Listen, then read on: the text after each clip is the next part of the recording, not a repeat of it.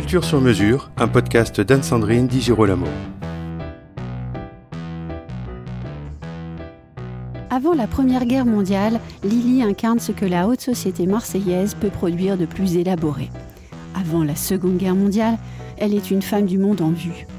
Pendant la guerre, elle est en dehors du temps, par-delà le bien et le mal, hébergeant des artistes, des parias, sans éprouver la moindre crainte. Lily Pastré, la comtesse Pastré, racontée par Olivier Bellamy dans un très bel ouvrage paru aux éditions Grasset. Dans sa villa provençale, au cœur de la Seconde Guerre mondiale, Lily ne vécut que pour la musique et les artistes. Elle créa ainsi l'association Pour que l'esprit vive, dont le secrétariat fut confié au critique et musicologue juif roumain Antoine Goléa. Bien plus qu'un mécène, Lily fut aussi une personnalité engagée aux côtés de l'américain Varian Fry, aidant à fuir nombre d'écrivains ou artistes comme la philosophe Simone Veil, l'anthropologue Claude Lévi-Strauss, la politologue Anna Arendt et bien d'autres.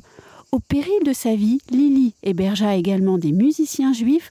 Clara Askill et Darius Milo font partie des protégés, tout comme l'excentrique pianiste Jura Güller ou le compositeur et chef d'orchestre Manuel Rosenthal.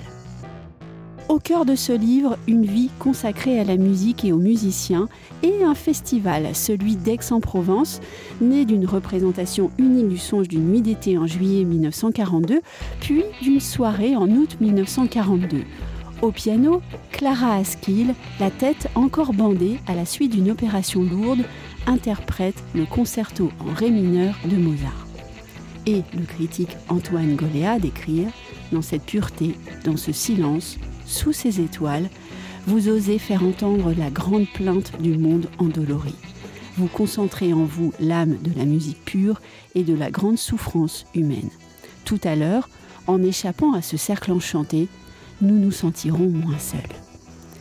La folie pastrée, la comtesse, la musique et la guerre d'Olivier Bellamy raconte le destin fascinant d'une grande dame, mécène peut-être, artiste elle-même sans doute, au service des autres et de la culture. Un livre publié chez Grasset. Retrouvez Culture sur mesure avec Anne-Sandrine Di Girolamo et ses invités sur toutes les plateformes de téléchargement ainsi que sur Gangflow.